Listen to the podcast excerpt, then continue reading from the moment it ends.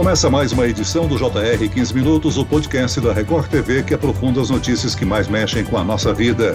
São Paulo registrou hoje um caso de pessoa infectada com o chamado fungo negro. Outros dois pacientes são investigados, mas, segundo especialistas, não há motivo para pânico.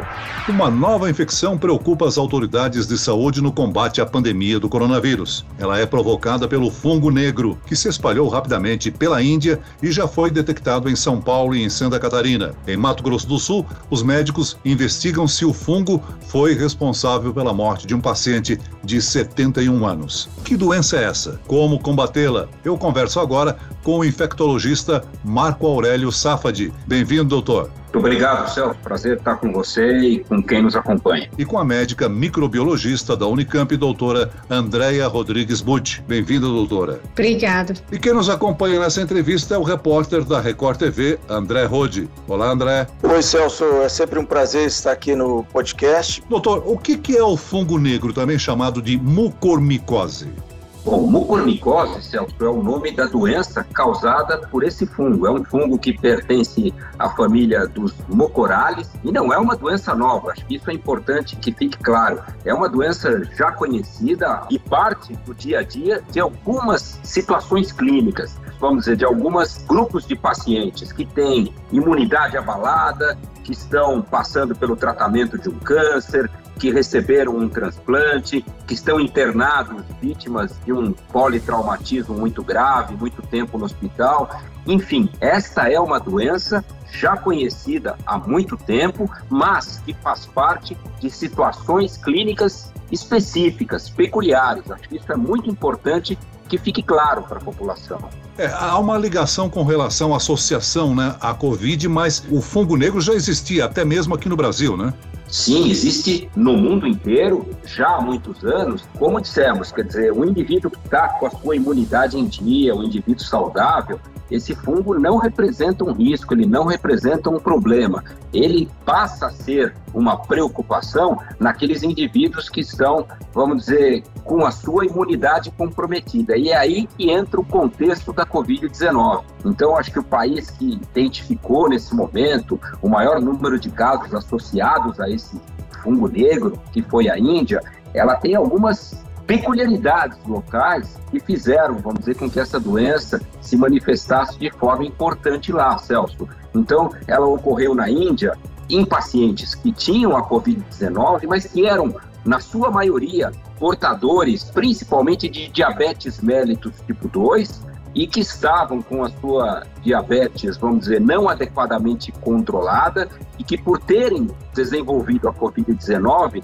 foram submetidos a tratamento com corticosteroides em doses elevadas, que são importantes para o manejo da Covid-19, mas que têm como efeito colateral, quando você os usa em dose muito alta e por muito tempo, eles comprometem a sua imunidade. E nesse contexto, o fungo acaba sendo um agente, como a gente diz, oportunista. Ele se aproveita dessa situação para se manifestar. Doutora, e é possível que esse fungo tenha vindo da Índia da mesma maneira que os casos já detectados da cepa indiana do coronavírus no Brasil esse fungo, ele é onipresente, né? Então ele está em todos os lugares do mundo. Se a gente fizesse uma análise da pele da população mundial, a gente encontraria é, esporos desse fungo em a grande maioria da população mundial.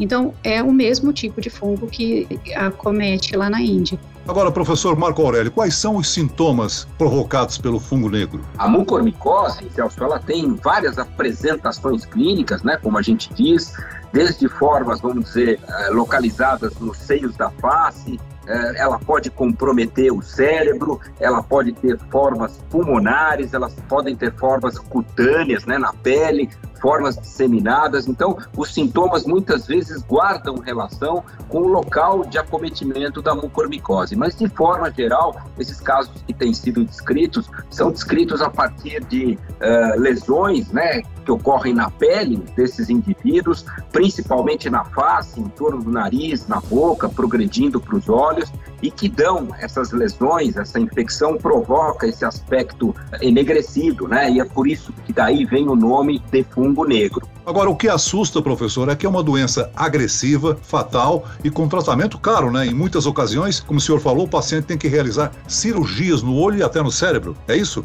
Todas essas informações são absolutamente corretas, Celso. É uma doença potencialmente muito grave, associada a alta letalidade, ou seja, o risco daqueles que desenvolvem a mucormicose é de, infelizmente, terem um desfecho letal, de morrerem, é de aproximadamente 50%. O tratamento exige internação hospitalar para o uso de antifúngicos, né, feitos pela veia, por via endovenosa, e boa parte desses indivíduos acometidos pela mucormicose necessitam também de intervenções cirúrgicas, né, para remover esse tecido necrótico, enfim, que participam no tratamento. E é de fato um tratamento dispendioso, um tratamento caro, mas é muito importante que fique claro, trata-se de uma doença rara, né, de rara ocorrência e restrita a essas situações clínicas que a gente descreveu, ou seja, situações clínicas que comprometam a imunidade do indivíduo. E por último, né, só enfatizando aquilo que comentamos há pouco, não necessariamente aqui no Brasil ou aqui nas Américas, na Europa, etc., a gente tem o mesmo cenário epidemiológico que existe na Índia, né, em relação a condições de higiene, enfim, que parecem ter desempenhado um papel importante né, em ter contribuído para esse contexto epidêmico que ocorreu em relação à mucormicose na população na Índia. Agora, o Ministério da Saúde emitiu um alerta nacional. Nós temos aqui quatro casos, mas há registros de contaminação com maior número de pacientes no Brasil este ano, não? Ah, sem dúvida. A gente tem registro de pacientes com mucormicose todos os anos. Os dados não são muito precisos para que a gente tenha taxas de incidência bem documentadas, mas só para ter uma ideia, nos Estados Unidos, por exemplo, muito anterior à, à Covid-19, eles reportavam aproximadamente 500 casos de mucormicose anualmente. Então, essa é uma doença que, como eh, destacamos, ela está muito ligada a condições clínicas específicas e já acontecia anteriormente. Eu acho que o que é preciso é ficar atento nesses indivíduos que têm a Covid-19 né, e que pertencem a determinados grupos de risco, principalmente, como diabéticos, etc., e que façam uso desses medicamentos que comprometem a nossa imunidade, que são os corticosteroides, temos que estar atentos a essa ocorrência. Agora, doutora, esse fungo se espalha rapidamente como vírus como é que ele é transmitido? Ele é um fungo que é transmitido através dos seus esporos. Ele é muito leve, bem maior do que o vírus, lógico, do Covid, mas é muito leve em, em relação às outras partículas. Fica disperso no ar e, como na Índia tem um ambiente propício para ele, tá um ambiente, uma estufa mesmo, a céu aberto, quente, úmido e os esporos vão se proliferando através do ar. E normalmente, doutora, como é que é o tratamento para essa doença? O tratamento que eu observei que a CDC e outros órgãos é, recomendam é a anfotericina via intravenosa, que está sendo muito eficaz em uso em pacientes tanto na Índia quanto no Brasil. O problema da Índia é que o acesso a esse medicamento está sendo difícil. Esse é o problema. Agora, professor, o fungo é transmissível pelo ar, né? Mesmo a população usando máscara acaba se contaminando? Enfatizar que essa não é uma doença infecto-contagiosa no sentido de que é, não se passa o fungo de um indivíduo para outro. Então, uma das maneiras de adquirir uh, esse fungo é através da inalação de esporos do fungo no ar, principalmente em locais, Celso, que tenham detritos, uh, uh, elementos orgânicos em decomposição. Então, isso está muito ligado a determinados hábitos de higiene, que acabam, de certa forma, propiciando a inalação desses esporos desse fungo. Está também relacionado ao risco de inoculação direta do fungo, e aí mais restrito a situações onde, por exemplo, você tem um paciente que sofreu um trauma muito grave, que tem lesões na pele, que de certa forma, por estar hospitalizado e submetido a muitas vezes terapias que comprometem a sua imunidade e que acabam fragilizando esses indivíduos a contraírem por inoculação direta o fungo. Então, esses são os principais mecanismos, mas destacando sempre se um de nós adquire esse fungo, inala esse fungo,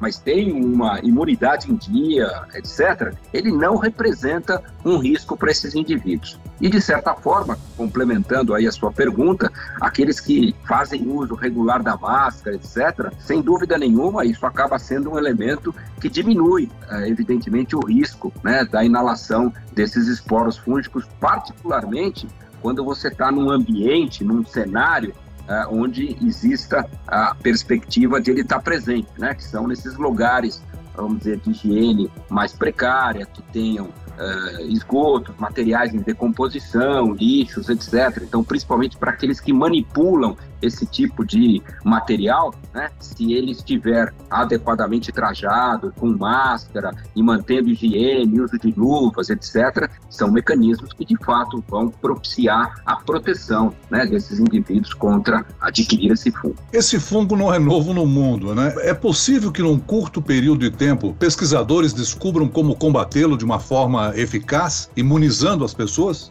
Não, esse, esse, fungo não é novo, né? Como a gente uh, salientou, ele existe e é reconhecido e identificado em diversas condições clínicas, uh, mas os mecanismos que, vamos dizer, são úteis para a prevenção, eles têm que ser focados, Celso, naqueles que têm risco de desenvolver as formas sintomáticas dessa infecção por esse fungo. Então, os cuidados aqui, uh, no que diz respeito à prevenção, tem que se concentrar, basicamente, naquele grupo de indivíduos que estão fragilizados à ocorrência dessa doença, quais sejam indivíduos com câncer que estejam submetidos aí à radioterapia, quimioterapia, indivíduos transplantados e particularmente agora, né, em relação à COVID-19, aqueles que têm a Covid-19 e que têm fatores de risco junto, como, por exemplo, diabetes mellitus, principalmente formas descompensadas, e que acabam recebendo doses altas de corticosteroides. E aqui vale sempre a mensagem, né? Que os corticosteroides são muito úteis no tratamento da Covid,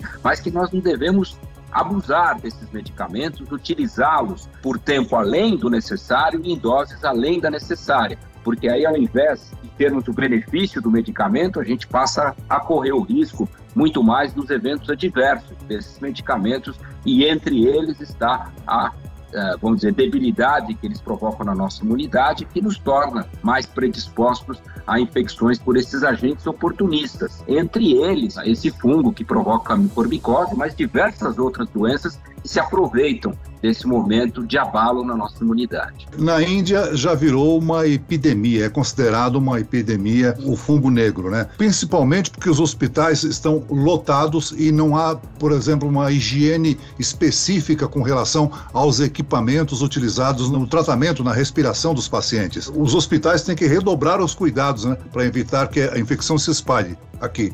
É, é importante reconhecer que, de fato, Celso, a Índia é o país onde ele, essa mucormicose, nesse momento, assumiu um protagonismo, tem sido alvo de reportes de alguns milhares de casos, etc. Mas uh, ainda não há uma clareza né, em relação ao real motivador dessa situação. Nosso entendimento é que isso ocorreu na Índia, principalmente uh, ocasionado por fatores que levam em conta características locais, né? Então eu acho que existe uma chance grande de exposição a esses materiais em decomposição, esses materiais uh, orgânicos que convivem de certa forma com as populações carentes desse local. Há um grande número de indivíduos com diabetes tipo 2, de descompensados na Índia, e que utilizaram, vamos dizer, é, esses corticosteroides quando desenvolveram a Covid-19. Então, é uma conjunção de fatores, Celso, que acaba contribuindo para a ocorrência desses casos. E é importante salientar, não necessariamente a gente vai ter o mesmo contexto né, da doença e da importância desse fungo aqui entre nós. Eu, particularmente, acredito que não teremos aqui uh, no Brasil vamos dizer, um cenário igual a esse que está ocorrendo na Índia, em função de todos esses fatores que a gente destacou.